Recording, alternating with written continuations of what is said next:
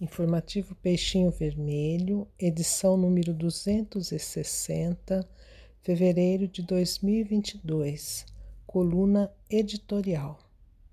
20 de fevereiro, Dia Nacional de Combate às Drogas e ao Alcoolismo. No dia 20 de fevereiro é celebrado o Dia Nacional de Combate às Drogas e ao Alcoolismo. A data tem o objetivo de alertar e conscientizar a população sobre o mal que as drogas e o álcool trazem não só ao organismo, como também à sociedade. O abuso de drogas, em especial do álcool, é entendido como um problema de saúde pública no mundo e carece de atenção dos governos e autoridades de saúde.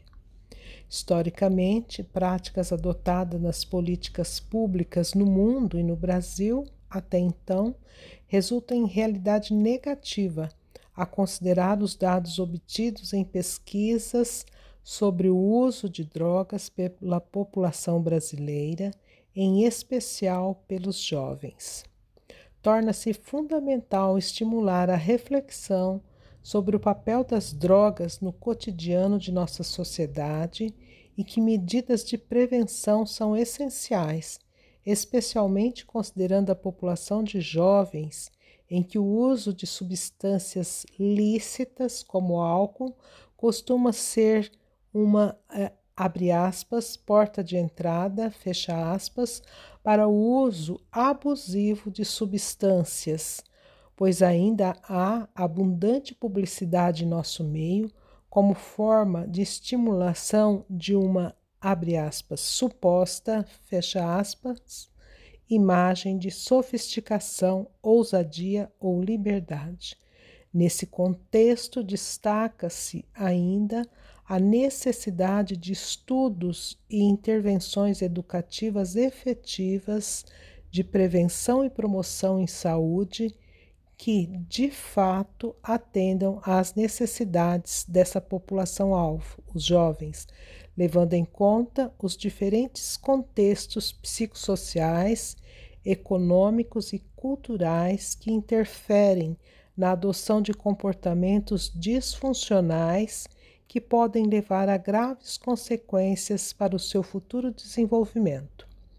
Se considerarmos que o cérebro jovem encontra-se em processo de maturação neurológica que se estende até por volta de meados dos 20 anos de idade, que toda injúria sofrida neste período pode ser determinante para uma série de prejuízos, como dificuldades para aprendizagem, para ajustamento social e profissional, aumento de vulnerabilidade para problemas de saúde mental, além de maior chance de uso prejudicial de drogas, compreende-se a importância de medidas preventivas com essencial atenção à população jovem.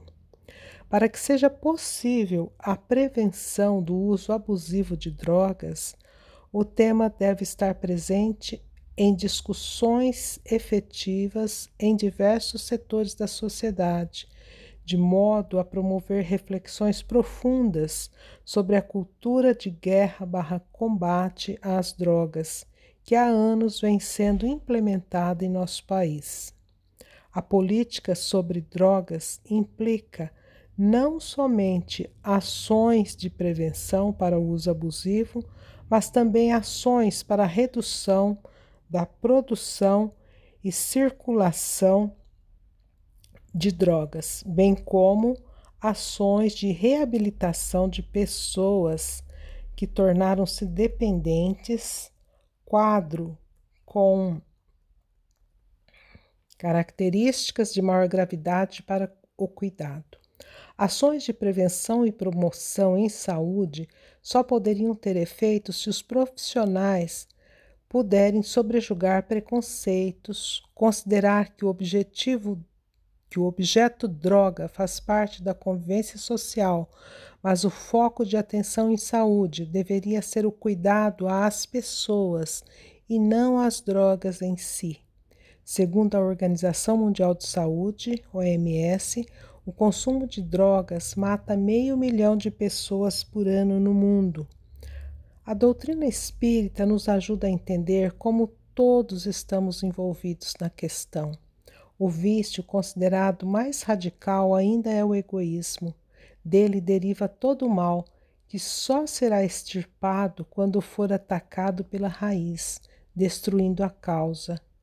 Todos os esforços devem tender para esse fim, pois nele está a chaga da sociedade.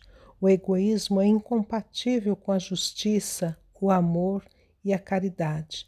Ele neutraliza todas as outras qualidades.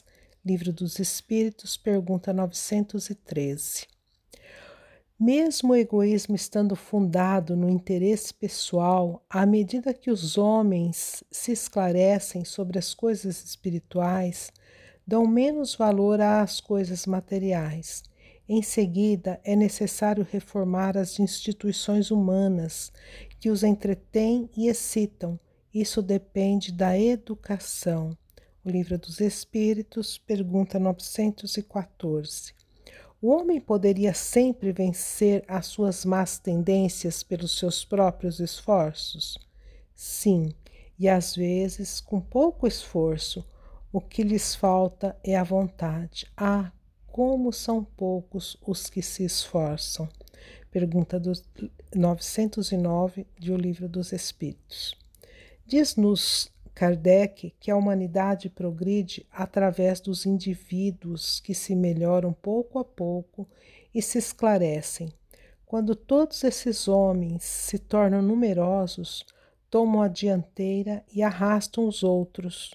De tempos em tempos surgem os homens de gênio que lhes dão um impulso e depois homens investidos de autoridade, instrumentos de Deus, que em alguns anos fazem avançar de muitos séculos.